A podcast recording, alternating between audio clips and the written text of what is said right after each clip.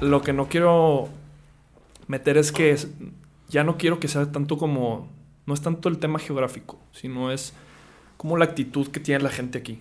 Que yo creo que la mayoría lo entendemos, que los ves, lo notas yendo a otra ciudad, dices, a esta raza es más movida, esta raza trae un chip diferente. Y como platicamos ahorita, es darle esa voz y esa plataforma a esa gente que no tiene esa voz. O sea, que es gente que no tienes que tener el dinero del mundo o el éxito del mundo para poder ser un ser regio. Sí. O sea, si tú estás chambeando, echándole ganas y haciendo un servicio y aportando valor a la comunidad, a la sociedad, estás del otro lado, ¿sabes? Entonces, pues va de la mano de todo eso, de dar valor este, a todos ellos. Es que justo eso era lo que estábamos platicando antes porque, mm, soy, están saliendo muchos podcasts, la verdad, muchos podcasts mexicanos, muchas empresas que están haciendo los suyos, invirtiéndole dinero y creo que eso es lo que hacía mucha falta en México. O sea, no tanto centrándome ahorita en el tema de los regios o de Monterrey, pero siento que en México está surgiendo mucha demanda por ello. Y creo que gran parte es por la, por la pandemia. O sea, ¿no crees que como que la, la conciencia de la gente se ha elevado mucho más a fuerza, o sea, no, no fue algo que tú buscaste, ¿verdad? o sea, la pandemia te llegó. De cierta forma te arrinconaste. Claro. Y veías tanto lo malo, veías a la gente bien jodida o batallando sin trabajo. Claro. Y decías, a ver, ok, ya es hora de cada, o sea, ya ponerte las pilas, ponerte a ver en dónde estás parado, en qué puedes ayudar, empezarte a mover pero para todo el mundo, oye, que te fue bien mal en la pandemia, igual, esto te dio para arriba. O sea, de cierta forma dijiste, oye, mucha gente no quería emprender o no quería emprender, le daba miedo. Pasa la pandemia, se quedan sin su trabajo. ¿Qué haces? pues déjame pongo a emprender. Definitivamente. Y luego empiezan a emprender y dicen, ah, esto era, esto es lo que estaba buscando. Entonces, y ya les empieza a ir bien y otro chip completamente diferente. Eso sí está muy curioso, fíjate, porque sí, sí lo estaba pensando, o sea, cómo por ejemplo, la sensibilidad al miedo se perdió en la pandemia debido a algo externo que llegó, nadie lo planeó, pero te impulsó a ser mejor. Tenías que, ¿sabes? Tenías que, porque si no, no comías. O sea, te impulsó. Independientemente de dónde vivas, ya sea centro, sur o el norte. Y creo yo que mm, aquí es donde nos vamos a dar cuenta de los estereotipos y por qué se hacen, ¿sabes? Porque por ejemplo, el estereotipo regio. Que es el. ajá. Es, el, es el, típico, ¿no? De que, el, que más hablan de ello. De que no, no, no por querernos poner a, en un pedestal, ni mucho menos. Pero también tiran mucho. O sea, lo ven como un aspecto despectivo también a veces. pasa, ¿Sabes? De que. Así como los del centro se ven a veces discriminados en el norte, los del norte en el centro. Y eso no está bien, en parte. Y, y es lo que quería a la hora de poner el nombre. Sí decía que, es más, ¿ya estamos grabando, Mar?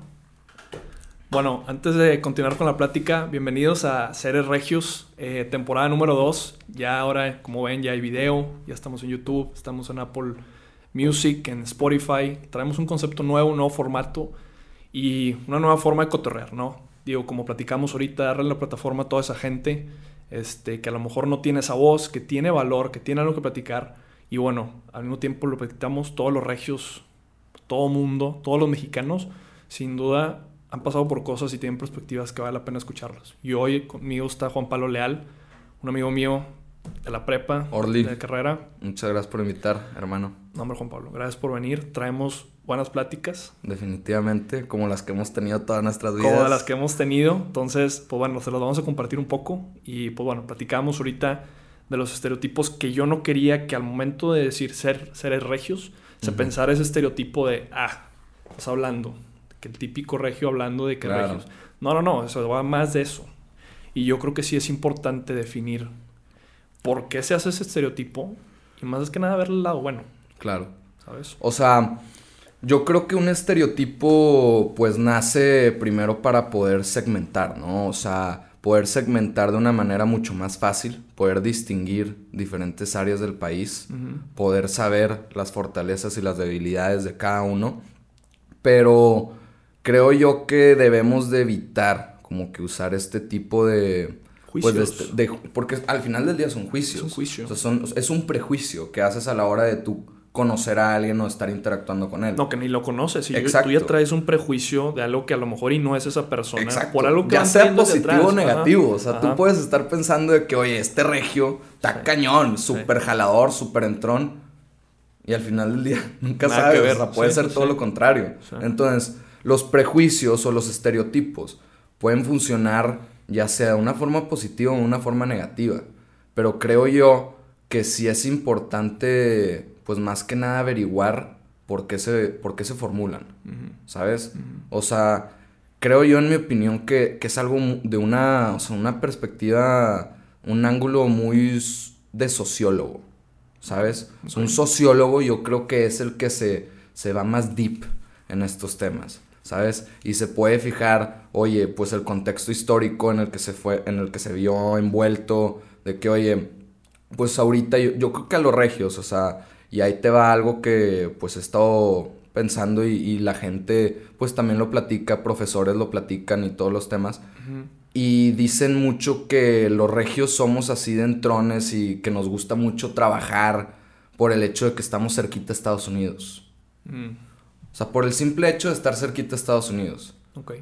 Y cuando te dicen eso a ti, tú dices de que, oye, pero ¿cómo el hecho de estar cerca, ya sean s- 10 kilómetros o Sí, 10 sí, kilómetros más o 10 kilómetros menos, me va a hacer pensar de una Es cierta otro forma? país, Yo- otra gente. Yo no sabía, o sea, no, no sabía contestarte. Mm. Y esa pregunta sí se la hacía a muchos maestros en México. Oye, no entiendo.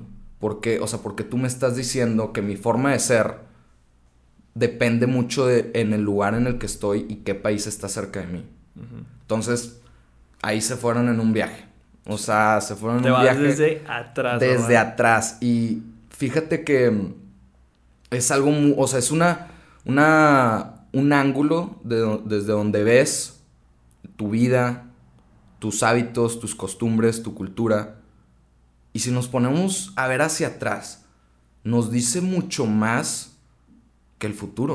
O sea, Orly, porque ponte a pensar, ¿qué es lo que tenemos nosotros a futuro? Nada está escrito. No, está. Nada está escrito, no sabemos absolutamente nada. ¿De qué podemos aprender? Del pasado. Pero Exacto. estás de acuerdo que si no tiene, o sea, está bien, o sea, de acá vengo, esto estoy haciendo ahorita, este es mi presente, pero sí tienes que estar pensando, teniendo alguna esperanza de lo que se va a venir en un futuro o a dónde quieres llegar, porque te da el camino, ¿no? Porque pues sí, puedes decir, oye, soy como soy por, por esto que pasó, por esto que está pasando, va. Pero si tienes que tener esa, esa guía de, oye, bueno, ok, esto ha sido, ¿para dónde quiero ir? Porque eso que pasó antes no tiene que ser lo que tiene que pasar en un futuro Exacto. tú puedes cambiarlo, a- o sea, por lo que tú quieres. Entonces, sí, o sea, pero también no creo que se pueda, el estereotipo en sí no se puede cambiar. Claro. O sea, y deja tú, con lo que hablábamos de la historia, Mm. a mí me gusta mucho y, y mi hermano también me lo menciona mucho, este, que la historia no se repite, pero sí rima mucho. Ok. va a rimar. O sea, tenemos que entender que, que si somos, o sea, somos nuestra persona actual, nuestro yo de ahorita, de martes, ¿a qué estamos? Martes 23 de febrero, es gracias a la persona que era hace un año y por lo que lloré y por lo que reí. Claro, claro. Entonces, así también funciona en la historia, así también funciona en los países, así también funciona en absolutamente todo, ¿sabes? Sí. Entonces, por ejemplo, dices tú, oye, Estados Unidos está muy cerquita a México, a Monterrey, ¿qué puedo hacer? ¿O por qué estamos nosotros siendo tan, tan americanizados? Sí. Pues bueno, vete más atrás. Oye, ¿cómo empezó Estados Unidos? Estados Unidos se empezó como una colonia, una colonia inglesa. Sí. Y ahora vete tiempo más atrás, a los 1500.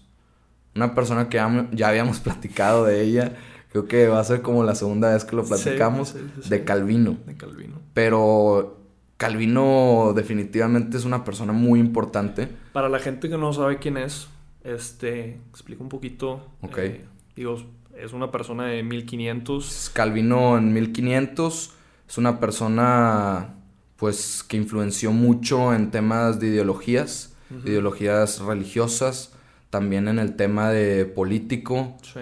Él básicamente empezó en Suiza, si mal no estoy. en Suiza, pero su filosofía tradicional sí estaba un poco más, ¿cómo se podría decir? O sea, estaba más, más violenta, por así decirlo. Es un poco más tajante, más reglas, ¿sabes? Pero su filosofía esa... Esa es la, así empezó. Ajá. O sea, su filosofía protestante. Ya. Empezó después de, de Lutero también. Sí. Es, es por esos tiempos. Entonces, Calvino lo que te dice es que si tú quieres ser salvado, si tú te quieres ir al cielo, que pensemos que es, esta gente en, esto, en estos tiempos es en lo que piensa, Sí. ¿verdad? Porque pues no hay nada más. conoces otra cosa. La, la ciencia, pues a como la tenemos ahorita en estos momentos, no estaba en esos tiempos, en el 500. Claro. Entonces, en estos temas son los que se preocupaba la gente. Entonces llega Calvino, llega una persona muy ilustrada, llega una persona muy educada a decirle a la gente, oigan, yo sé cómo se pueden salvar. Se pueden salvar a través de una vida austera. Que suena muy bien. Suena Les definitivamente enseño algo eso que no, muy cono- bueno. no lo conocían, no habían escuchado nada así. Llega este güey y les dice, oye, así es esto. Y los vatos dicen, va. Oye, pero dices, va, jalo, Va. vamos a hacerlo, va. Luego comienza Calvino diciendo, va, pero no puedes tomar, va.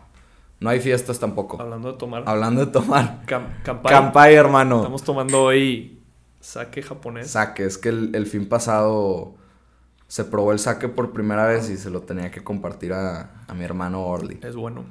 Me gustó. Mm. Es que quieras o no, está muy, muy suave. Es suave, es, muy, decir. muy suave. Yo esperaba, porque me decías, oye, es parecido o va de la misma postproceso. Es que, ajá, o sea, se toma de la misma un- forma. Un mezcal o que un vino. Y yo decía, bueno, vienen fuertes son, pero Sí, muy suave. se toma de la misma forma. O sea, es como un vino, es como un mezcal. Tú te pasas el líquido, lo pasas tantito por tu paladar, tragas, jalas aire. Pero aquí lo que me gusta mucho, o sea, es que de verdad sientes que estás tomando agua. O sea, sientes, digo, Sí. ya después de media botella te das ya- cuenta ya que, no que no es es agua, agua. ¿verdad? Pero, mm, Entonces, con, con, Lu- con entonces, Calvino, Calvino, no vida podías hacer no esto. podías hacer esto. No había nada No había saque, no había catarsis, nada. ¿sabes? O sea, no había una forma en la que la sociedad podía depurar sus sentimientos. De que vamos a soltar todas esas, esas preocupaciones que tengo. Claro. Porque básicamente su vida era trabajar.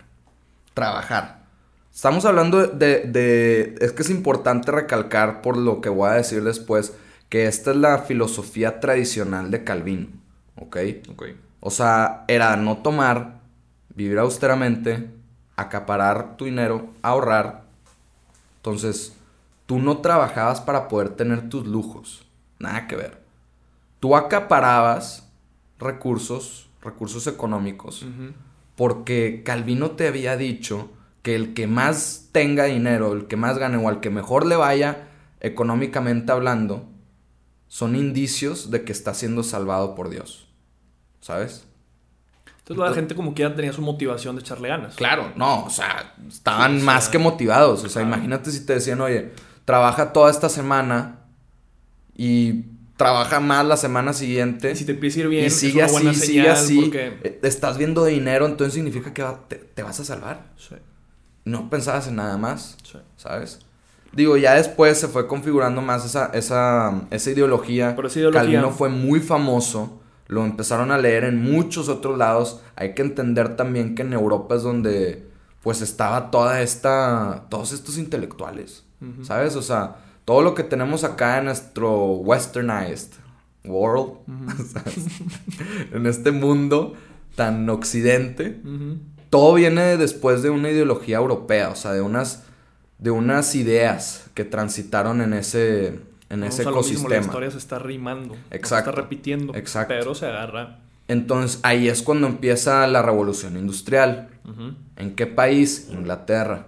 Y ahí, a la hora de la revolución industrial, está esta ideología calvinista. Calvinista. Sí estaba esa ideología Ajá. cuando pasa la revolución industrial. Pero hay que recordar también, aquí es importante meter que en Inglaterra es más que nada un utilitarismo, ¿sabes? Un utilitarismo siendo, oye, la filosofía utilitarista es más que nada de ver el bien y el, o sea, calcular tus acciones referentes al bien y el mal. El bien siendo lo que te derive placer y el mal siendo todo lo que te, te provoque dolor. ¿sabes? Entonces, esta es una filosofía utilitarista. Y es lo que tenían en Inglaterra, ¿sabes? Ok. Pero ellos lo extrapolaban un poquito más a temas más económicos también, de que utilitarista de acaparar recursos naturales, hierro, oro, todo lo que tú quieras. Ujú. Pero bueno, así empezó en Inglaterra. Y Inglaterra siendo el precursor de la, de la revolución industrial, Sí. pues también toda la gente quería vivir ahí. Claro. O sea, Claro. era, era el lugar donde llegaba todo. No, veías que ahí estaba booming. todo. Estaba todo O sea, en. Londres creo que había una feria mundial de, de todos los inventos y, ¿sabes? O sea, básicamente era el lugar donde si tenías algo que decir, lo ibas a ir a decir ahí. ¿sabes? Entonces, al mismo tiempo, imagínate cómo están pues colonizando gran parte del mundo, ¿sabes? Teniendo sus colonias, exactamente. Pero luego ahora, agrégale a eso la religión anglicana, la que fue creada por el rey, ¿sabes? Hubo mucha persecución, muchísima A persecución. la gente que estaba. A la en gente que no, contra. en contra de los anglicanos Sí. y en contra de la religión católica romana. ¿Ok? Ok. ¿Quiénes estaban en medio? Todos los protestantes, todos los gitanos, religiones orientales, pero principalmente los calvinistas. ¿Ok? Ok. Calvinistas. Entonces, ¿qué empieza a hacer toda esta gente que no tiene a dónde ir? Fuga. Fuga, vámonos a colonizar.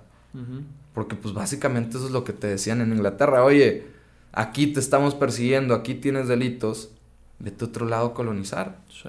Vas a ser un ciudadano de Inglaterra todavía. Vas a ser un ciudadano de la corona, Sí. ¿sabes? Sí. Y, y- y tú estando en Inglaterra, no te están pelando, dices, me voy. Te vas a Estados Unidos, te armas el trip, llegas a Estados Unidos. Llegan estos vatos, pero llegando a Estados Unidos no En tienen, el un- Mayflower. no tienen una guía, no saben para dónde ir. O sea, No dicen, saben. ok, pensamos esto y andamos, ok, chido, todos pensamos diferente, exiliados, lo que quieras. Se empiezan a poner, tienen que ponerse de acuerdo Sí. para crear, ok, bueno, vamos a vivir aquí todos, bueno, vamos a hacer ahora nuestra ideología. Claro. O sea, básicamente querían plantar la idea calvinista. O sea, sí querían, este, pues, ¿cómo decírtelo? Literalmente crear una nueva utopía basándose en las ideologías calvinistas. Esto no tuvo, no tuvo éxito. No, no pudieron mantenerlo. Fallecieron prácticamente las ideas, ideas principales del calvinismo, pero se quedó la fundamental. La fundamental de todas, que es la providencia. Mm. ¿Sabes? O sea, el hecho de decir, oye, nosotros calvinistas que venimos en este barquito del Mayflower, que vamos a ir a colonizar, somos mandados de Dios Ujú. y que vamos a llegar a Nueva Inglaterra a colonizar y a ser un país el mejor de todos, Sí. que ahorita se llama Estados Unidos. Y de ahí, y, ¿Sabes? esa, y eso que traen estos vatos, empiezan a fundar, empiezan a hacer el país, y se viene arrastrando todo eso que van pensando. Todo, Se viene todo. arrastrando, se viene arrastrando. Pero se configura, Mm, se configura y se adapta mm, al espacio donde están viviendo, ¿sabes? ok. Porque pues unas ideas principales no sobrevivieron, pero una principal fundamental sí, que fue la de Providencia, inició toda esta, pues ¿cómo se podría decir? Literalmente, o sea, una mentalidad capitalista. O sea, Max Weber, un historiador muy famoso, te dice que el fundamento principal del capitalismo es el calvinismo. ¿Sabes? Mm. Entonces, ve cómo una persona de 1500 en Suiza que no sabía ni por dónde iba a acabar, acabó estando en los inicios, en los pilares fundamentales de la nación que es ahorita Estados Unidos. Que como platicábamos ahorita, no... Obviamente tuvo cosas buenas, cosas malas. Definitivamente. Pero si no hubiera pasado, o si no hubieran intentado, o si no hubieran fracasado en implementar las diferentes ideologías, Estados Unidos no sería lo que sería ahorita. Claro. Se fue pues evolucionando la ideología, pues no sé si a prueba y error, pero la raza empezó a ver por aquí sí, por acá no. Y Estados Unidos ahorita lo que es, pues un país top. Claro. O sea, Es que creo yo algo fundamental en, o sea, en el éxito de Estados Unidos es el patriotismo, güey. O sea, muy patriotas ahí. cuando íbamos a Estados Unidos a jugar Orly. La raza ahí, o sea, el, sonaba el himno nacional de Estados Unidos, oye, todos parados, todos, cuando sonaba el nuestro, que éramos los únicos mexicanos, muy pocos, la mano en el corazón y acá y lo que tú quieras, ¿sabes? Pero nosotros deberíamos de haber estado más patriotas, por decir ese concepto, en ese espacio, porque somos la minoría. Cuando ellos, al contrario, o sea, ellos todo momento que puedan hacerlo, se van a sentir orgullosos de su país. Pero todo comienza gracias a, a que tienen esta ideología de que son los escogidos, son los, son los elegidos por Dios. ¿Sabes? O sea, por lo que te platicaba también del destino manifiesto. ¿Sabes? O sea, si existe este documento o este concepto llamado destino manifiesto que utiliza la política americana para poder justificar las intervenciones. ¿Sabes? Intervenciones geopolíticas. Todo el tema también de las guerras. Y todo, todo el tema de las guerras, Irak, que cualquier coup d'etat, como el que hubo ahorita en, en Myanmar, y no me acuerdo dónde hubo otro, ves como todos los países, oye, yo opino que tal, yo opino que tal, y que yo debería de hacer esto, y que yo voy a mandar... Espérame, güey. ¿Ya le preguntaste a la gente? Mm. ¿Ya fuiste a ver cómo está todo el tema? O sea, no, no podemos nosotros pensar que somos el elegido de Dios y saber que tenemos las respuestas a todo y quererlas inculcar hacia todos los demás. Que para eso utilizan el destino manifiesto, ¿sabes? Y luego llega a las Torres Gemelas un evento muy trágico. ¿Qué hace Estados Unidos? Genera el, el Patriot Act. ¿Sabes? Una ley que prácticamente le da más facultad al Estado. Lo justifica. Lo justifica para poder intervenir, para poder investigar a una persona que en sí, pues, ok, o sea, está bien, hay que investigar a la gente, hay que darle seguridad a la sociedad y lo que tú quieras. Y aquí es donde, o sea, a mí me gusta muchísimo pensar en este concepto, me lo enseñó un profesor que admiro muchísimo, que voy a aprovechar y hasta le voy a mandar un saludo, profesor Bruno Velázquez. Ante mayor libertad, hay menos seguridad. ¿Ok? Ok. Y entre menor libertad, hay más seguridad. ¿Ok? Entonces es, un concepto antagónico, de balance, más que nada. Entonces, Patriot Act, ¿qué es lo que hace? Te quita libertad al ciudadano gringo. Le está quitando esa libertad de, no sé, ahorita todo el tema de Reddit y todo el tema de Twitter que hay, freedom of speech. Oye, si tú empiezas a poner algo en contra del presidente o que va, lo que sea, ya un comentario no tan negativo, nomás, oye, no estoy de acuerdo. Si ellos quieren tomar eso como un acto terrorista, lo pueden hacer. ¿Sabes? Y eso a su vez sí puede generar más seguridad para la gente. Pero si es utilizada de mala forma por el Estado, no se está cumpliendo esa, esa regla, ¿sabes? Para lo que lo querían. Exacto. En principio. O sea, porque entonces ya tienes que estar confiando en, cómo, cómo está trabajando el Estado para brindarte a ti esa seguridad. De que va, tienes estos fundamentos y tienes todas estas herramientas para poder llevar a cabo un trabajo de, pues de salvaguardar la vida de los demás. ¿Sabes? De que, porque en sí, en mi opinión, ya hablando un poquito de política, el Estado debe de, simplemente salvaguardar la opción o más que nada la posibilidad de que el, individuo pueda desarrollar su individualidad. ¿Ok? ¿A qué voy con esto? Que por ejemplo, el Estado no debe de interferir en tu esfera interna. En tu esfera interna está todo el tema de ideologías religiosas, ideologías morales, ideologías, no sé si éticas, pero a lo mejor sí éticas, ¿Sabes? O sea, más el tema de cómo yo veo mi vida. El Estado no debe de, entrar ahí. ¿Sabes? De que esa es la libertad que tenemos. Porque si rompemos con esa libertad, ah, ¿vamos a tener más seguridad? ¿O simplemente van a tener más control sobre nosotros?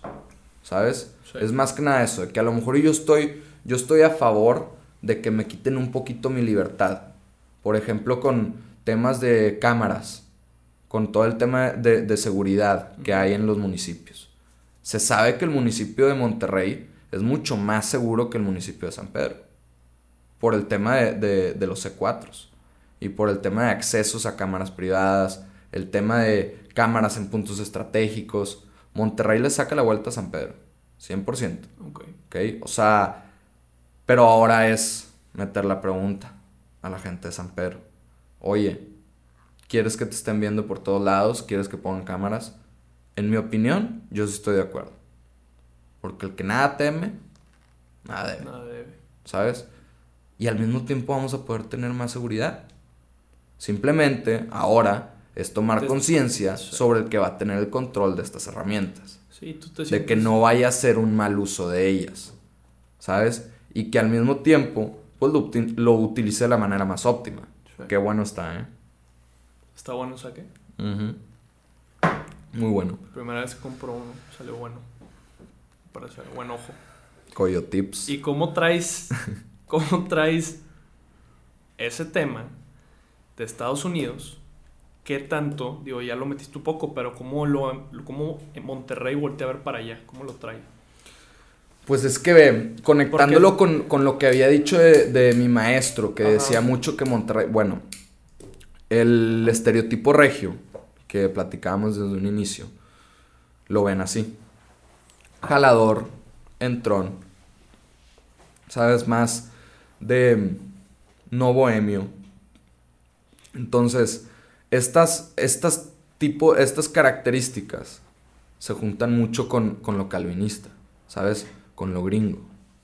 Pero falta ese sentido como, o sea, falta algo patriótico que el mexicano se pueda identificar, ¿sabes? O sea, falta como que esa, ese sentido, y de hecho, este libro que tienes aquí, Un México Posible, Ajá. de eso habla, Muy ¿sabes? De eso habla, básicamente, que, oye, ¿cómo nos podemos juntar como mexicanos? ¿Qué tenemos en común? Entonces, viéndolo yo ahorita, veo en común que tenemos los memes. Es una... Wow, es que los memes yo lo veo como algo muy... Es algo muy raro. O sea, puede ser muy útil. O sea, ha sido demasiado útil para el marketing en las empresas. Mucho. Pero impresionante. Sí, muy cabrón. Impresionante. O sea, si tú ves algo en un meme, lo vas a estar repite y repite y repite. Oye, se hace viral. Y se hace viral. Oye, ¿por qué no podemos hacer algo igual? Pero que genere un- una cierta proactividad del ciudadano hacia lo que puede hacer por su comunidad, ¿sabes? O sea, porque ahorita están todos los memes a todo lo que da tirándole, pues ya sea al presidente, ya sea al gobierno, ya sea al gobernador, nueva, a lo ah, que sea, sí, sí, sí. a lo que sea. Ahorita es lo común, pues ahorita todos estamos resguardados, ¿no? O Sí, sea, pues está cañón, pues, a- sabes de que hay que tirar grilla, pero ese es el problema, que nos quedamos en la grilla. No lo, no lo llevamos a otro lado. ¿Sabes? Entonces, imagínate, si en este, en este momento en el que vivimos de incertidumbre que se tiene con nuestro gobierno, hablando ya más en temas, por ejemplo, lo de las vacunas, que tú ves la mañanera, neta parece que hablan de otro país. o sea, parece que están hablando de, no sé, Sí, o sea, de- de otro lugar en el cual no vivimos. güey. No, que ya van a llegar y que aquí están y que el contrato y que tal. Oye, pero luego personas calificadas en el tema, abogados, intelectuales, gente en Twitter, ahorita se está moviendo mucho Twitter. Me gusta mucho eso de Twitter, de que es, es una, pues es un foro de discusión muy útil Muy para, directo. para poder, para poder cuestionar, no criticar, cuestionar, Sí. ¿sabes? Y hay una persona que siempre, todos los días, o sea, neta, hasta me da risa cuando lo, lo tuitea. Se llama Max Kaiser. Y Max Kaiser, todos, o sea, está al punto de la letra de todo lo que dice el presidente, porque él sirve al ciudadano como un fact checker. O sea, ¿tú de qué tienes certeza ahorita, Orly? Sí. De verdad. O sea, ¿tú a, a qué le crees? ¿A qué noticiero? ¿A qué presidente? O sea, por ejemplo, hoy vino el presidente de, de Argentina con Andrés Manuel. Estuvo en la mañanera y dio un discurso y le echó flores a Andrés Manuel y que México y Argentina vamos a trabajar juntos y que no sé qué. Pero mucha gente odia a ese presidente. Yo en lo personal no conozco lo que haya hecho o lo que no haya hecho. Entonces no te sé decir si es bueno o malo. ¿sabes? Pero el hecho de que haya venido un presidente de Argentina, que es un país muy importante, viene y dice eso de tu presidente, te hace mínimo dudar de si estás creyéndole a los correctos o no, ¿sabes? Y eso es lo que está mal. O sea, Pues es definitivamente hay que llevar un cuestionamiento, porque te va a llevar a una respuesta mucho más verídica o correcta o Claro, fundamentada, Claro. ¿sabes? Sí. Pero es en el momento en el que vivimos. Muchísima incertidumbre. Entonces, estas personas como Max Kaiser, que te dan una idea sobre lo que está haciendo el gobierno, te trae todos los conceptos jurídicos, te los baja. Haz de cuenta que los baja del Te pedestal. y te los da. Exacto, para que tú lo entiendas. Para que tú lo entiendas. Entonces, nosotros como ciudadanos necesitamos informarnos. O sea, a mí me molesta mucho. Bueno, no me lo tomo tan personal a, a veces. Pero la gente que, que critica mucho no hace nada. Claro. O sea, estoy de acuerdo que he criticado y, y no he hecho algo en algún momento, definitivamente. Pero estate siempre pensando, o mínimo esto es lo que yo pienso, que hay que estar siempre pensando en qué se puede hacer, ya sea en un espacio como este, en una plática con tu vecino, Sí. En una plática con el que sea. Que eso es lo que falta. Claro, Definitivamente es es lo que- unión, es- lo que es unión. A Es lo mejor no vamos a ser patriotas, Orly, Ujú. pero ¿cómo vamos a generar esa unión? Sí, porque el llegar a ser al nivel de patriotismo que tiene Estados Unidos, como platicamos ahorita, lo trae de 300, 400 años atrás. Claro. Entonces, bueno, podemos ir trabajando para ello. Pero en el Inter, ok, bueno, como está en el libro, o sea, vamos a vernos como un mismo equipo, güey. Porque está Exacto. bien difícil decir, ahorita lo que platicamos de los estereotipos. De los Norte, estereotipos, sur, a ver, exacto. no, o sea, a ver, No, estamos todos en el mismo equipo, güey. Ok, ¿qué piensas tú? ¿Qué pienso yo? Va, pero bueno, vamos a llegar a un punto medio, vamos a ponernos de acuerdo y vamos todos a trabajar para el mismo, por lo mismo, porque si todos se quejan de esto y del otro, pero ponte a pensar, a ver, bueno, tú te quejas de esto, yo también. Bueno, ya nos parecemos en algo, güey. Vamos a trabajar para llegar a ese punto de, sal- de mejorar esa situación que te estás quejando. Claro. Que vamos a lo mismo, a lo mejor son situaciones que están bien difícil que tú como persona la puedas cambiar, pero bueno, puedes juntar a 100, un millón de personas que están pensando lo mismo y está la unión. Claro. Nos falta de madre. Que con, los, Demasiado. que con los memes ahí estamos. Ah, no, claro, o sea, con los memes y... y la raza bien al tiro. Oye, y no era gol y la fregada, y para eso todos bien, bien puestos, todo ¿verdad? el O sea, país, todo el país al mismo lado. que está bien, o sea, porque al mismo tiempo no estoy hablando, o sea, de una forma negativa del mexicano, al contrario, o sea, definitivamente no te lo digo porque nos estén grabando lo que sea, No, pero, pero es- tú me conoces, es- o sea, ah. tú me conoces y sabes que soy una persona sumamente patriota. Sí. No me gusta decir el concepto patriota porque todos lo, lo, lo pueden ver hacia un tinte americano. Sí. ¿sabes? Pero yo el concepto patriota lo veo más de que estoy consciente de que vivo en un país, pero también estoy consciente de que ser mexicano no me determina. ¿sabes? Pero tengo que pensar sobre el espacio donde vivo, ¿sabes? O sea, el, el tema de decir, oye, yo quiero hacer un cambio, ok, ¿dónde vas a comenzar? Comienza desde lo chico, desde lo chico. ¿Estás estudiando? En tus clases, en tus grupos de trabajo, con tus amigos, güey. Chiquito. Luego, al municipio.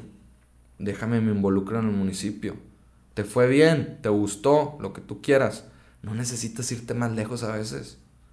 Te puedes quedar ahí y estás haciendo un impacto positivo tan grande que te está llenando ese, como que ese, mm, ese anhelo a buscar algo. Sí. ¿Sabes? De que ese anhelo que tenemos todos de ser héroes. Sí, no, y quieras o no se lo contagias a los que están alrededor de ti. Es que ese es, el, ese es el efecto que se necesita lograr. O sea, No, y que la gente lo reci que, que reciba ese, que en lugar, porque pasa también, te pueden ver haciendo ese cambio y la gente puede decir, no, es que no, no se lo merece, o es que no sé qué, o es que no sé qué. A ver, sí. contágiate, contágiate, motívate para que tú, en tu área, en tu círculo chiquito, hagas ese cambio. Y empiezas a hacer varios. Y ahí te va, o sea, el problema de, de, de, de hacer este tipo de cosas, pero pensando en querer, o sea, querer que alguien más lo vea o, o tú buscar ese beneficio este, en tu ego, porque yo creo que eso tiene que ver con el ego. Es un gran en factor. ver el hecho de que, oye, estoy haciendo esto, ah, este güey súper movido, que por el municipio y que por el estado y que por el México y que... Oye, güey, eres auténtico.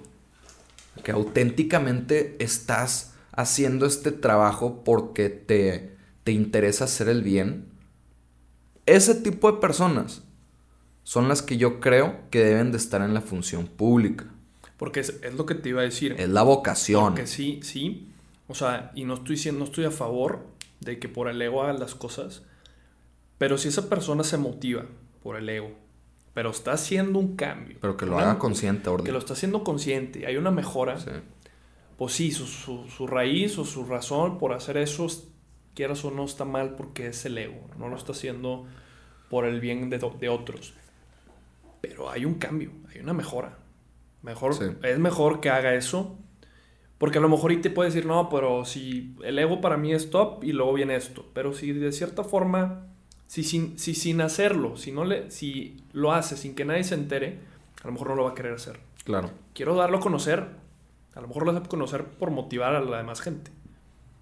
Pero si es por el ego, pues al final de cuentas está haciendo algo. O sea, y no es como, está muy bien eso. Definitivamente, como dices tú, a lo mejor tiene otra función. Es que ese, ese, ese creo que, o sea, enfocarnos en lo que hace el otro Sí. o en lo que no hace el otro. Eso es lo que primordialmente está mal. ¿Sabes? O sea, deberíamos de, de generar o de tratar de buscar concientizar a la gente, elevar su, su conciencia, darle esa capacidad de que ellos puedan formular sus propios, o sea, ¿cómo te podría decir?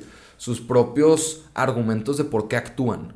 ¿Sabes? De que no tratando de buscar un beneficio, sino que auténticamente, oye, ¿por qué estás, no sé, preguntándole a los de tu colonia que cuánta gente va al parque porque tú en tu mente quieres hacer algo para tu perro? Que util- o sea, que vas y visitas el parque, ves que todas las puertas siempre están abiertas y pues una puerta abierta se te va un perro, Sí. nadie recoge la caca y sabes de que Ujú. te empiezas a involucrar Ujú, y empiezas a preguntar y empiezas a llevar a cabo actividades en tu tiempo libre ujú. que van hacia un objetivo, que es mantener el parque de una forma padre, de una forma útil, que lo puedas utilizar. Pero eso es porque tú solito, tu propósito, te está diciendo qué hacer. Eso es lo que siento que debemos de aprovechar de la cuarentena y de la pandemia. De poder buscar como que un, un motivador intrínseco. Pero también poniéndome del lado, del otro lado de la gente, que te puede decir, va, pero ¿qué pasa si yo ahorita no sé qué es lo que me motiva? O no veo en dónde puedo hacer un cambio. Qué bueno que Ahí es donde eso. viene el tema. Oye, bueno, ponte a experimentar, ponte a hacer cosas Exacto, diferentes. Va, exacto. va. O sea, al principio a lo mejor te va a costar o vas a Exacto. ocupar ver a alguien más y decir, a lo mejor va por allá. Pero es con la intención de encontrar lo que tú quieres hacer. Orle, hay que equivocarse. Pues sí, totalmente. Hay que equivocarse. Pero para equivocarse hay que intentar. Eh, ¿Sabes? Y eso es por eso, o sea, empezamos diciendo que la pandemia, o sea, nos empujó, güey. sí. O sea, nos empujó a ver de qué estamos hechos. ¿Sabes? O sea, por ejemplo, ahorita hay gimnasios que están abriendo en pandemia. Imagínate eso, o sea, conceptos nuevos, ¿ok? Conceptos nuevos que van a abrir y viejos que van a abrir nuevamente. Wow, mis respetos. Porque sé que lo van a lograr, o sea, yo sé que van a hacer algo de valor para la comunidad. La comunidad lo va a apreciar y van a adoptar todos esos modelos de negocios. Porque eso es lo que se necesita ahorita, o sea, que, que gente, ya sea local o conocida, emprenda, que los demás generen esa sensibilidad Sí, exacto. que digan de que, oye, así como él está emprendiendo, yo, podía, yo podría emprender. No lo emprendí, me toca apoyar. Deja ir a una clase. Deja decirle a la persona que no está haciendo nada de ejercicio que existen nuevas opciones como esta, esta y esta. Locales nuevos, de gente regia, que buscó esa forma de, oye, yo no nomás quiero estar tomando clases. De retarse. ¿sabes? Que yo creo que puedo aprender más fuera de, fuera de la computadora en línea, ¿sabes? De que las clases en línea don't get me started, Sí, güey. sí, sí, ahí De sí, que- hijo de su ma- Que, Pero- que también eso me pone bien feliz. Saber que Claro. de que conocía yo también a gente que te decía, ufa, ya quisiera yo poder hacer esto. O sabes que me encanta cocinar, quisiera poner un restaurante. Claro. Llega la pandemia y, pues, bueno, entre que el tiempo libre, entre que te quieres ganar lana, lo ponen, están del otro lado. O sea, cambia su vida. Que aunque ese no es el negocio, por eso es lo mismo, que se caigan. Pero ya, ya aprendiste, ya emprendiste, Claro. ya estás del otro lado. No, y, y además, o sea, lo que decías tú de que, oye, empieza a equivocarte. ¿Sabes? O sea, es, es- es fundamental, güey. Fail, que fail perder- forward. pierdes todas las oportunidades que no tomas. ¿Sabes? De que e- e- esa, esa frase la tenemos que hacer nuestra. Y yo creo que, volviendo a lo de los estereotipos, esa es, esa es una frase que mucho regio conoce mucho regio utiliza. ¿Sabes? De que el tema de el no ya lo tienes. No, ya lo tienes. ¿Sabes? O a jalar que se ocupa. Aunque esté mal dicho, ocupa. Que ocupa no se utiliza así. ¿Sabes? De que entonces, ve cómo todo eso nos va dando una, una cierta imagen más clara con lo, de lo, con lo que estamos trabajando, que es nuestra persona, Sí. es nuestra cultura. ¿Cómo podemos nosotros llevar a, e- o sea, llevar todo este mm, concepto, todo este pastel unido de diferentes ingredientes de todos lados, cómo lo podemos llevar a otro punto donde estemos mejor que antes, güey? O sea, independientemente del gobierno que tengamos. Eso. ¿sabes? Porque, Y partimos, o sea, porque platicamos también que la gente, mucha gente busca algo estático. Quedarse estático, quedarse parado, buscar algo y decir, estoy bien. Y platicamos esa vez en tu casa. Buscar cambio y adaptarse. claro, Buscar cambio y adaptarse nos pasó en la experiencia en Borregos, está cuando estábamos jugando. Nos tocó jugar en prepa, Juan y a mí. Qué buenos momentos. Qué buenos momentos. Un nos- saludo para todos, Un saludo a toda la banda. para todos, a todo todos los que nos tocó vivir estas experiencias. claro. Desde son- coaches, que trainers, coaches, trainers, jugadores, jugadores, todo lo todos, que- güey. todo lo que una influyó- o todo sea, lo que nos eso, influyó a, a todos nos... O sea, haces una familia. Haces una familia y lo que aprendes ahí, sin duda, y a la mayoría se nos va a quedar algo que nos va a servir para toda la vida. Para toda la vida. Y yo te puedo decir tal cual, que es ahorita mismo. ¿Qué? Yo te puedo decir que es lo que más me ha ayudado en mi vida, que me enseñó Borrego. O bueno, más bien de lo que siempre me acuerdo, de que momentos de tensión, momentos de crisis existenciales, lo que tú quieras, me acuerdo de una frase, o sea, tal cual, ¿Quién la dijo? el coach Rubén Borboya. Ándale. No a la autocompasión, Ujú. ¿sabes? El decir, no, es que yo estoy más cansado que los demás. Yo, yo puedo descansar. Yo no voy a hacer este arrancona máxima. La autocompasión. La autocompasión. Sí, cierto. Sí, cierto. Oye, güey, y eso se junta muy cabrón con el estereotipo regio, güey. Entrón. ¿Sabes? Entonces, ¿cómo no podemos utilizar todas esas cosas para podernos juntar más como país? Mm. Decir, oye, ok, ya sabemos cómo dividir, te digo, los estereotipos para mí, en mi opinión, sirven para segmentar, para poder tener una mejor organización de un, de un cuerpo, ¿ok? Este cuerpo se llama México y lo vamos a segmentar de diferentes formas, sur, centro, norte. Para eso sirven los estereotipos. Entonces, ahora, sur, ¿qué tienes de bueno? No me interesa lo malo. ¿Qué tienes de bueno? Tal, tal, tal y tal. Ok. Centro, ¿qué tienes de bueno? Tal, tal, tal y tal. Ok. Regios, norte. Todo el norte, no nomás los regios. Claro, sí. Todo el norte. ¿Qué tienes de bueno? Esto, esto y esto. Va. Juntemos todo lo positivo. Y hagamos un cambio. Que a la hora de tener un gobierno, no digan que, tenga, que tenemos al gobierno que nos merecemos. ¿Sabes? O sea, la sociedad debe de ser mucho mejor que su gobierno. Y el problema que tenemos ahorita, o que mínimo que es lo que dijeron, porque gracias a, al presidente de Argentina que dijo, México tiene al presidente que se merece. Hoy, güey. Hoy dijo eso. ¿Sabes? ¿cómo te cae el saco, güey? ¿Cómo te cae el saco? Que oye, ¿cómo le estás haciendo tú para generar conciencia o mínimo un cuestionamiento crítico, un pensamiento crítico hacia lo que hace el gobierno? Oye, no te metas tanto, no necesito que tú estés diciendo tus ideologías de lo que quieras, pero infórmate, güey. Que eso, digo, partiendo de lo del americano, va, ok, si todos ponemos a pensar en lo que aprendimos en toda la de la unión, el trabajo en el equipo, en el ver las ventajas de cada quien y cómo aplicar las ventajas de cada quien para llevar a cabo todo este grupo, en este caso el país. Pero el tema es que la mayoría de la gente no ha tenido o esa experiencia Claro. o esa cabeza. Lo siento, En- no encontré país en tu música. Ah, Está hablando Siri, a lo mejor. Dile que, dile que ahorita no. Sí, ahorita estoy ocupado. Este, o sea, le falta, falta a nosotros que ya nos tocó compartir lo que decías, los cambios, pero chingado, qué coraje, qué coraje. Pues es que Saber que sí podemos llegar, sí, o sea, que tenemos lo, lo necesario para llegar. Claro, pero y es que ahí te va, o sea, mencionas de que no, pues sí, es que a lo mejor y, y los demás no tenían esas oportunidades que tuvimos nosotros de, de estar en un equipo americano, ujú. ¿ok? Pero creo yo que, o sea, no te limites, ¿sabes? De que cualquier deporte genera ese tipo de sentimiento, claro. ¿sabes? Y al mismo tiempo, o sea, el, el hecho de interactuar en cualquier grupo, Ujú, o sea, un equipo de trabajo, por ejemplo, en prepa, como todo el tema Claro. de, la, de los, ¿cómo se llama? De los Plan- congresos, todo eso. Oye, la gente está bien motivada.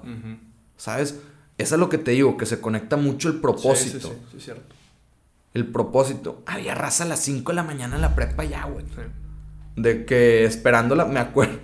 Me acuerdo que era A ti, Fel. a ti te tocó ser presidente, ¿verdad? no, no, candidato. ajá, candidato. Mi Candidato, compadre candidato. Sebastián Vallarta. Candidato. Saludos, fue el, el presidente. Oye, pero deja tú, o sea, llega el, el congreso de Felk, me acuerdo que una vez fui. Y yo dije, voy a madrugar, güey. Porque me acuerdo que era una dinámica que teníamos que llegar temprano y haz fil. No me acuerdo bien, bien cómo era. El punto es que yo dije, yo voy a, o sea, me la bañé que voy a llegar a las cinco y media de la mañana a la prepa. Ni de pedo hay alguien antes. Dicho y hecho, un vato a las 5 estaba ahí. Con su equipo. Durmiendo en sleeping bags. Ay, sí. Te lo juro. Pa un, o sea, para un congreso, güey. Y dices tú, qué cabrón, güey. Imagínate tener toda esa actitud y toda esa disciplina. Pero ahora para algo que genere aún más valor. Porque eso genera un Claro, chorro de valor. claro. Un chorro. O sea, disciplina, responsabilidad, todo lo que tú quieras. Pero ahora, algo, llévalo a la práctica.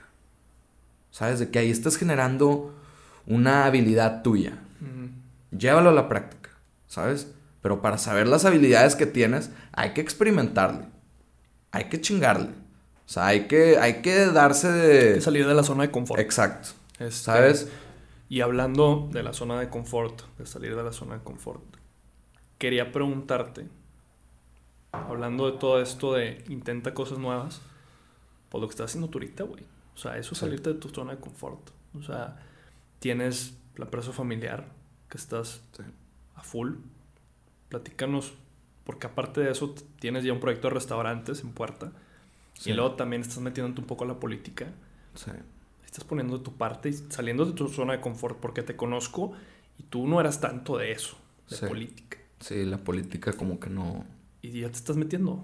Bueno, es lo mismo. Pues es que ya me sentía muy mal, güey. Sí, o sea, sí, no, y está no, bien, o no, sea, es- no me puedo buscar. quejar sin hacer algo. Claro. ¿Sabes? De Claro, que... esto mismo que platicamos. Pero en sí, o sea, meterse a la política, güey, no necesariamente significa que te vas a meter un partido. ¿sabes? Significa el hecho de que estás pensando, o sea, en favor de la sociedad. ¿Sabes? De que, por ejemplo, me voy a meter en una campaña política, pero más que nada para la campaña de alcaldía, en- aquí en San Pedro. Entonces, parte de mi trabajo es generar iniciativas, generar propuestas. A favor, A favor de la sociedad. Entonces, imagínate, o sea, es, es- me cae de anillo al dedo, güey. Claro. Es algo que me gusta hacer, es algo que hago sin que me pregunten. No, y ya tienes ahí a la, a la pues no, no la plataforma, pero pues sí, de cierta forma tienes De cierta el forma, espacio, sí, o sea- tienes el espacio para implementar o incluso para, para dar tus ideas, güey. Claro. Para que alguien que sí puede implementar esas Claro. ideas, siendo un político de, Claro. un, de un, de un, con una, de algún municipio, ok, ya tienes una voz tú ahí muy fuerte, güey. Mm. Es que deja tú, o sea, creo que lo que falta más en la política es el hecho de querer servir y no tanto recibir ese reconocimiento, ¿sabes? De que, por ejemplo, estoy trabajando en un, en un proyecto de una plataforma, pero pues nomás puedo decir eso.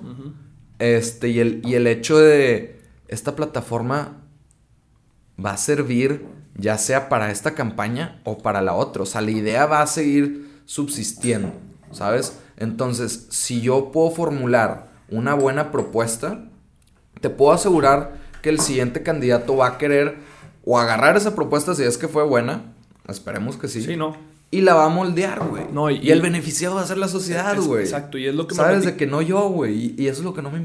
A mí no me importa que me vean a mí. Sí. O que digan que fue este güey. Sí, no, creado por Juan Pablo Leal. De que no, güey. y tú me dijiste, tú me dijiste cuando me la platicaste que te dije, oye, ¿qué pasa si no gana? Dijiste, pues no pasa nada, güey. Se la, se la planteo. Porque yo no estoy trabajando se la, para se- eso. Se la planteo al que gane. Y si no, al que sigue. Y si no, al que sigue. Y se me hace muy importante tener esa perspectiva. Claro, o sea, es, es lo que te digo de, de, de hacer un tema más proactivo, ¿sabes? O sea, probablemente y no me vayan a escuchar muchas veces, muchísimas. Pues no, pero. Pero oye, hazte escuchar, güey. sembrar la semilla. Sembrar Claro. la semilla. O sea, y digo, lo, lo que mencionas, la, la empresa familiar, definitivamente es un proyecto muy, muy padre. Este, es algo que me ha enseñado bastante. O sea, el hecho de trabajar día con día, de lunes a sábado, con mi papá, Bien temprano. bien temprano. Es, es- es que es en el mercado abastos. Entonces es desde bien temprano. O sea, desde las cinco y media ya estás tarde. Ya vas tarde. Y no llegamos muy temprano a veces. Entonces, tratamos de llegar temprano, la verdad, no te voy a mentir. Pero sí, o sea, oye, o sea, las clases y todo lo demás. Claro, pero bueno, el punto entiendo. es tratar de generar esa responsabilidad. Me gustó mucho y a ver si platicas poquito. La vez pasada que me dijiste, porque estamos platicando de, de Vercel, que es la empresa, y me gustó mucho la analogía que dijiste en el mercado, en el mercado de bastos, se ve las ganas Claro. de todo tipo de gente Sí. sin nada de que tú eres más, tú eres menos. Tú me decías, veo al dueño de la bodega, al dueño del mercado de abastos, y veo al que está cargando el costal de papas con las mismas ganas. Con Claro. las mismas ganas. Y ahí, tú me platicaste, hasta tú parado dices, a ver, güey. Me siento mal, güey. Me tengo que empezar a mover. Definitivamente, oye, y no, y no te vayas tan lejos de que otro bodeguero o otra persona, de que pasa con mi tío Gabriel. O sea, mi tío Gabriel, el hermano de mi papá, es la persona más jaladora, más responsable. Es de las personas que más admiro, definitivamente. Y a mi papá también. O sea, a esas dos personas que han trabajado conjuntamente, o sea, mi papá y, y su hermano, que es mi tío Gabriel, han trabajado literalmente de una forma muy, muy armónica, porque cada quien tiene su jale, ¿sabes? Cada quien tiene sus responsabilidades. Yo cuando llego ahí, oye, y veo a todos trabajando, güey. Todos, desde que llegas, güey. O sea, no hay un momento que tú digas, déjame me echo mi café y déjame me levanto Sí, sí, primero Y, y luego ya me pongo a jalar, de que no, güey. O sea, hay veces donde te va a tocar llevar el diablito y hay veces, ¿sabes? De que tienes que tener esa habilidad de tú ponerte la camisa, güey. ¿Sabes? Y es lo que me, o sea, es lo que más he apreciado de ese lugar. O sea, el hecho de que me genera una perspectiva muy diferente me da un poco más de humildad, Claro. definitivamente. Y para mí el, el ser humilde es lo más importante en este mundo. Lo más importante. Porque tú na- si tú no eres humilde, no puedes aprender. Entonces, entre más humilde eres, te conviertes en una esponja. Puedes aprender de todos, güey. De todos. O sea, de la persona que menos veas como si puedes aprender de él. Si eres una persona humilde, algo le sacas. Claro. Y así hay que vivir, güey. Y es, el- y es la idea de ser regios. O sea, Sí, ¿das cuenta eso? O sea, exacto. El, el aprenderle de todos. Exacto. De todos, de todos hay. O sea, si yo me voy al mercado y platico con todos un poquito, de todos les voy a sacar algo. Claro. Y de todos voy a salir motivado. Claro, y, y ya ha sido, o sea, ya ha sido. claro, Ves claro. el lugar, o sea, y es algo muy surreal, güey. sí, o sea, sí, a mí me encanta antes, güey, es que es, es bien curioso, güey, porque, pues, mi papá empezó literalmente desde el diablito, güey. O sea, él empezó el diablito, fue escalando, vendedor, lo que tú quieras. Y mi papá siempre ha sido un muy buen comerciante. Desde siempre. Pero además de que es muy buen comerciante, es la persona más responsable que conozco. O sea, él andando con mi mamá de novios, oye, salía al pedo, se iba en vivo, güey. Si necesitaba irse en vivo, se iba en vivo. Al mercado. Pero no te va a faltar. Él no te va a faltar al jale. Es algo con lo que yo estoy viviendo ahorita. Sí, no, no, tú no traes No excusa puedo para nada. faltar. No puedes nada de. Pero al mismo tiempo, güey, lo aprecio mucho. Claro. Porque luego también veo que gracias al trabajo que hizo mi papá y mi mamá, porque mi papá, mi mamá no se queda fuera, güey. O sea, mi mamá iba de secretaria, güey. Ahí con mi papá a recibir las notas de venta de que, por ejemplo, mi papá estaba en piso vendiendo. Oye, pues que vendí tanto, va la nota, va con la secretaria, la secretaria le hace la nota y pues Claro. mete la venta, ¿verdad? Al, al libro. Mi mamá, era, ella la secretaria. Estando embarazada de mi hermana. ¿Sabes? Entonces, imagínate esa imagen que a mí me platican desde chiquito, güey. Tú no tienes excusas. O sea, no a la autocompasión, güey. No auto. Literal. O sea, independientemente de lo que mi esfuerzo, siendo mi papá y mi mamá, de mi esfuerzo haya generado y que tú tengas una cierta comodidad. Lucha por ella, güey. Lucha por ella. Porque es, es, o sea, lo que mencionas ahorita de que ya estamos llevando a cabo un proyecto, un trabajo. O sea, el, el proyecto familiar empezó básicamente porque mm, en la pandemia pues cerraron restaurantes, Mm. comedores industriales y todo. Y el negocio familiar se divide en dos unidades. Mayoreo, menudeo. Menudeo siendo restaurantes, hoteles, todo eso que se cayó en la pandemia. Llega mi hermano, que también es una de las personas que más admiro. Una persona que me ha enseñado bastante. Siempre, siempre, siempre. Todos los días, aunque me moleste cuando me enseña las cosas. Pero lo quiero mucho, hermano. Te quiero. Oye, y llega y me dice, oye, güey, pues tú también ya te vas a venir a Monterrey por la pandemia. Yo estaba estudiando en México, en el ITAM, a una universidad a la cual le debo mucho. Y me dice, ¿te vas a venir? Va, ayúdame, vamos a sacar adelante este pedo. O sea, se cayó el negocio de restaurantes, hoteles, hay deudas, güey. ¿Qué vamos a hacer? Oye, puta, yo estaba estudiando, güey, de que yo tenía una vida muy aguda foráneo, güey, o sea, sabes, de que no estaba preparado en lo absoluto, en lo absoluto. Y ya, como dices tú, aviéntate, güey. Dale, cabrón. No le pienses. Me aventé tomando clases, además trabajando, yendo temprano. Cambiaste tu A estilo de vida. en principios, 100%. obviamente, o sea, tuvimos que reformular nuestra, nuestra puesta de valor. O sea, hicimos más hacia... Antes éramos B2B, Ujú. business to business. Ahora empezamos más el, segne- el segmento de business to consumer. ¿Sabes? Generamos una plataforma para poder conectarnos con el consumidor final. Y ahí es donde empezamos a trabajar. Mejorar la experiencia del consumidor. Todos los días. Mejorar la experiencia del consumidor. Oye, márcale a la señora que te hizo el pedido. Márcale al señor que le faltaron la caja de fresas. Márcale y dile que eres el dueño, güey. Y les estás marcando y estás preocupado por su pendiente. Porque auténticamente era verdad. Sí, sí, sí. O sea, no dormíamos, güey. Nos peleábamos diario, güey. Pero de una buena forma. Me gusta muchísimo trabajar con mi hermano. Porque, o sea, te das cuenta de las personalidades que tiene cada uno. Y así es como empezamos todo ese negocio de business to consumer.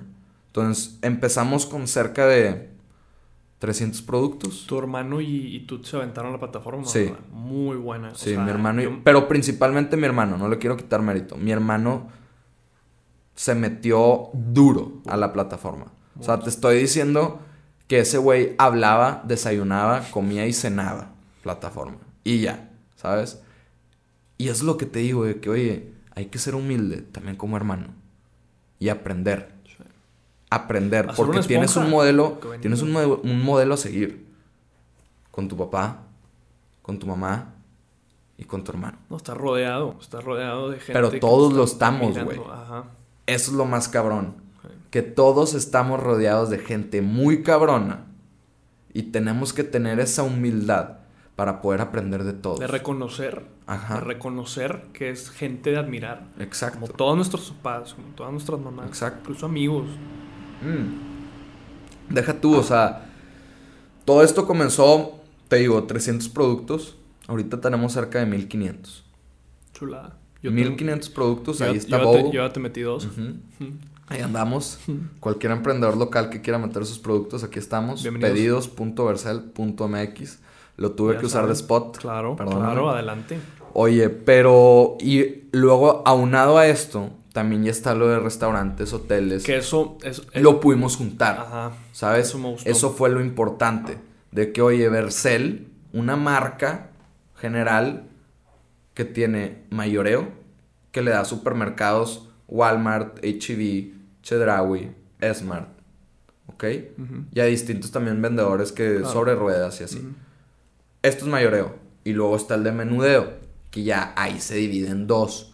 Business to consumer, siendo la plataforma, que pronto vamos a sacar el app.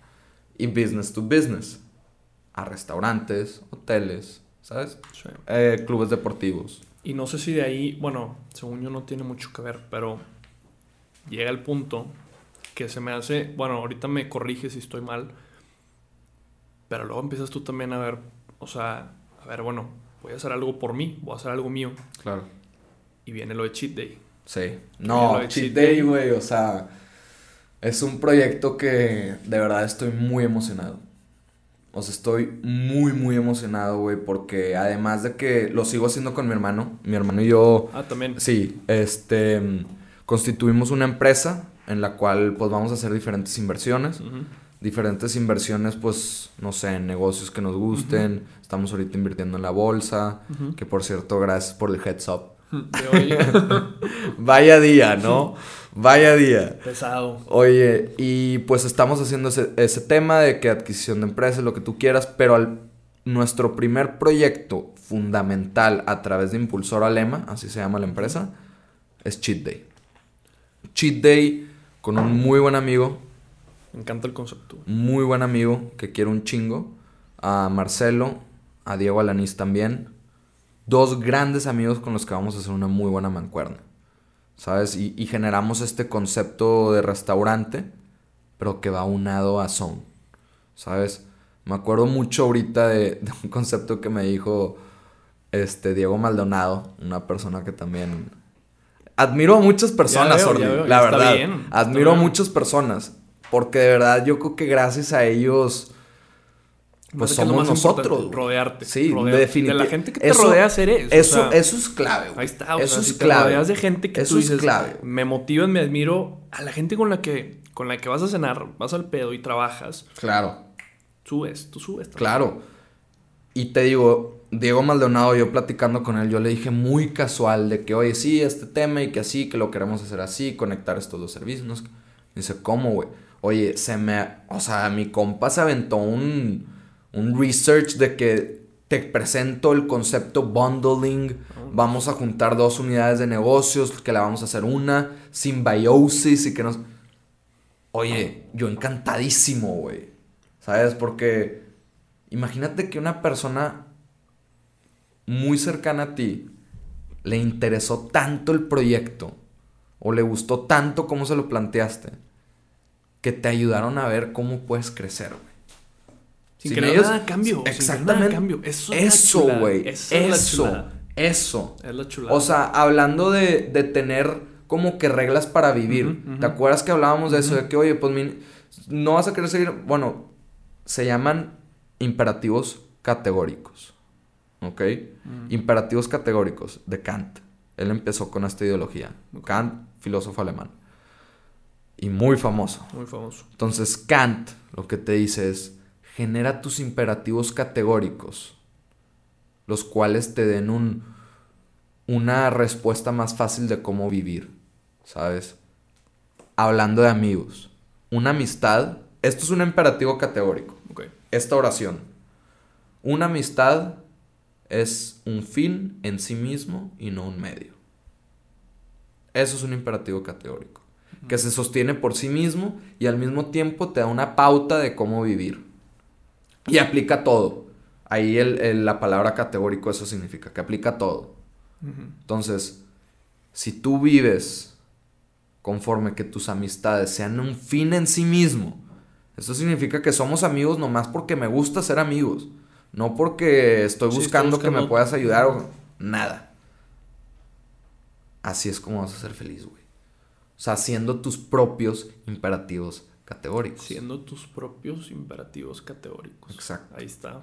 Ese es el tema, güey. O sea, porque por ejemplo, sí, ahorita yo te puedo decir, sí, me levanto bien temprano, güey. Mucha gente va a decir de que, ah, no mames, de que se levanta súper temprano. De que, wow, 5-11, Samuel García. De que sacas de que, no, güey. Puedes tú levantarte a las 5 de la mañana y ser un mediocre. ¿Sabes? Puedes levantarte a las 4 y ser un mediocre. Puedes levantarte a las 12 y ser el más chingón del mundo. Porque depende de cómo tú veas tu estructura, cómo esa estructura se ajusta a tu vida. Porque, o sea, tenemos un mundo. Cada persona es un mundo, güey. Cada persona. Cada persona es un mundo. O sea, no podemos decir de que, oye, esta es la forma en la que tienes que vivir tú para tener éxito.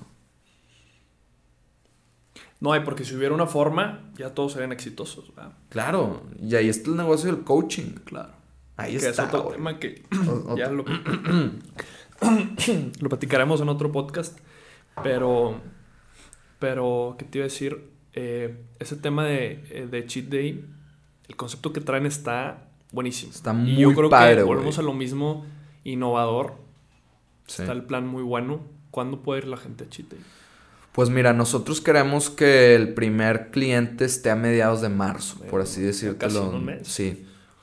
Digo, ahorita hemos estado duro y dale, duro y dale.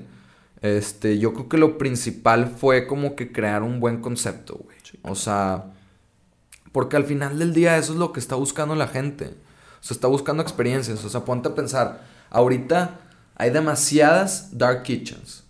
Un chingo. Cada día sale un restaurante nuevo. De diferentes cosas. ¿Ok? Volvemos a lo mismo. Ve dónde estás parado.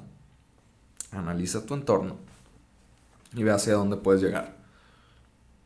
Nos sentamos nosotros. Va. Asiste el tema. Muchos restaurantes. Rentas. COVID. No va a poder venir tanta gente por medidas de seguridad. Lo que tú quieras. ¿Cómo te adaptas? Y es lo que vamos a tratar de hacer. Una propuesta de valor conjunta entre Zone y Cheat Day. ¿Sabes? Zone siendo pues el negocio principal de mi amigo y mi hermano Marcelo Bremer y Diego Lanís. Que también vayan por favor, Zone from Home. Es lo que les iba a decir. Es un gimnasio. Es un gimnasio.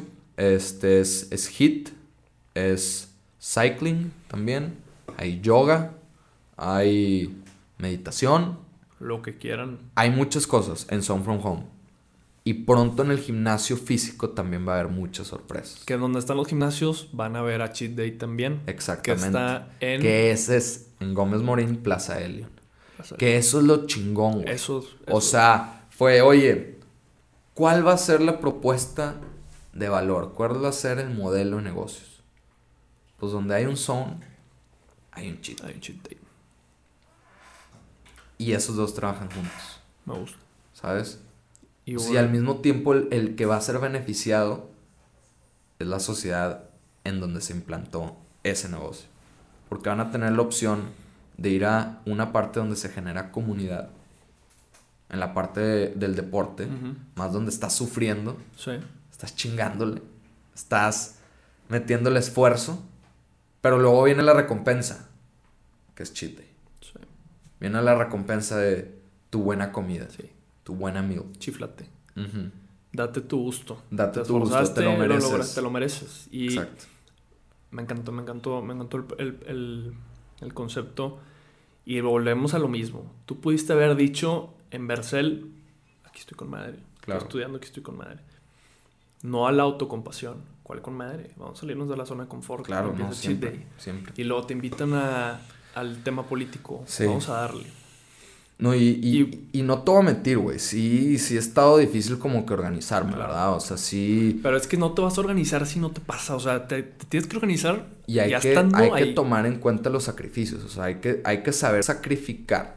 ¿Sabes? De que decir, oye, yo los viernes normalmente no salgo. Poner tus prioridades. güey. Yo normalmente no salgo los viernes. güey. Nada, o sea. Ay, o sea, lo- las personas que vean esto y, y me vean el viernes saben que hay veces que los viernes sí salgo. Hay veces que se sí, descontrola. claro. Pero. Pero ahí estás trato de no- sábado, pero ahí estás el Ah, no, ahí estoy, güey. No Ahí puedo. está. O sea, no puedo faltar. ¿Sabes? Voy todo crudo, pero ahí estoy. Ahí si tomo saque, no hay cruda. No hay cruda. Por eso estamos tomando saque, saque. sí. Aunque, ¿Sabes? aunque el podcast es mexicano de seres regios. Oye, güey, al restaurante que fui el fin pasado, había un saque que es de Sinaloa. Oye, sí, vi uno mexicano. Vi uno Entonces- mexicano y dije, a lo mejor lo compro por, pero luego cambiamos. En la segunda invitación. bueno. Este. Pues compadre, una chulada el cotorreo que nos aventamos. Definitivamente Yo creo no. que queda pendiente de la parte 2. Yo creo La sí, parte ¿no? 2 con el update de Cheat Day, con el update Mm, del, ya cuando tema abramos, político. sí. Pues en un mes, güey. Sí, ya. casi. En Chile, muchas felicidades con eso. Muchas Este, gracias, Oli. La gente, los que nos escuchen, Cheat Day, pueden pedir en. Vercel también. Próximamente aplicación. Pedidos.vercel.mx Son From Home también, inscríbanse. Plug it. Cheat Day, por favor, vayan a conocerlo. Danos una oportunidad, no te vamos a fallar, en lo absoluto. O sea, el chef Andrés se lo suba de verdad.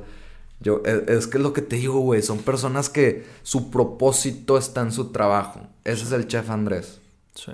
Ese es el chef Andrés se lo suba. No, y cada quien tiene su propósito en lo que ellos quieran Claro. y en lo que saben hacer. Entonces, es un trabajo, Si güey, algo un se les de trabajo. de toda la plática de hoy, si algo se les queda, yo creo que es el no se queden estáticos. O sea, porque estamos tenemos todo, tenemos todo para ser unos chingones, tanto nacional, mundial. Más que necesitamos unirnos, necesitamos que cada quien ponga su piedra, güey. Claro. Entonces, juntarnos con gente que esté poniendo su, su granito de arena, motivarnos y darle para adelante, güey. No hay de otra, güey. No O sea, ahorita estamos en un momento es make it or break it. Así es. ¿Sabes? De que tenemos que ver la forma en la que toda esta incertidumbre que hay en el ambiente, cómo la vamos a transformar a certidumbre Ay, y poder construir el futuro que nosotros queremos para nosotros. Nos toca. No para nuestros hijos, para nosotros. No lo lleves muy lejano. Sí. Actúa ya. Sí. Porque he ahí el, el tema. Es, es actuar, es equivocarte, es, es empezar a, a moverte, güey. Entonces, definitivamente, si con algo que se queda la gente que va a escuchar es muévanse, güey. Adáptate. Adapt Adapt or die. or die. Así es. Compadre, pues muchas gracias por venir. Hermano, muchas gracias por invitar. Muchas Esperamos gracias al la, estudio. la parte 2. Nos Por vemos favor. en el siguiente episodio de Ser Regios. Este, compartan si les gusta el video. Este, y pues aquí tienen a Juan Pablo sus negocios, su Instagram y también nos pueden seguir a nosotros. Gracias por escuchar. Nos vemos a la próxima.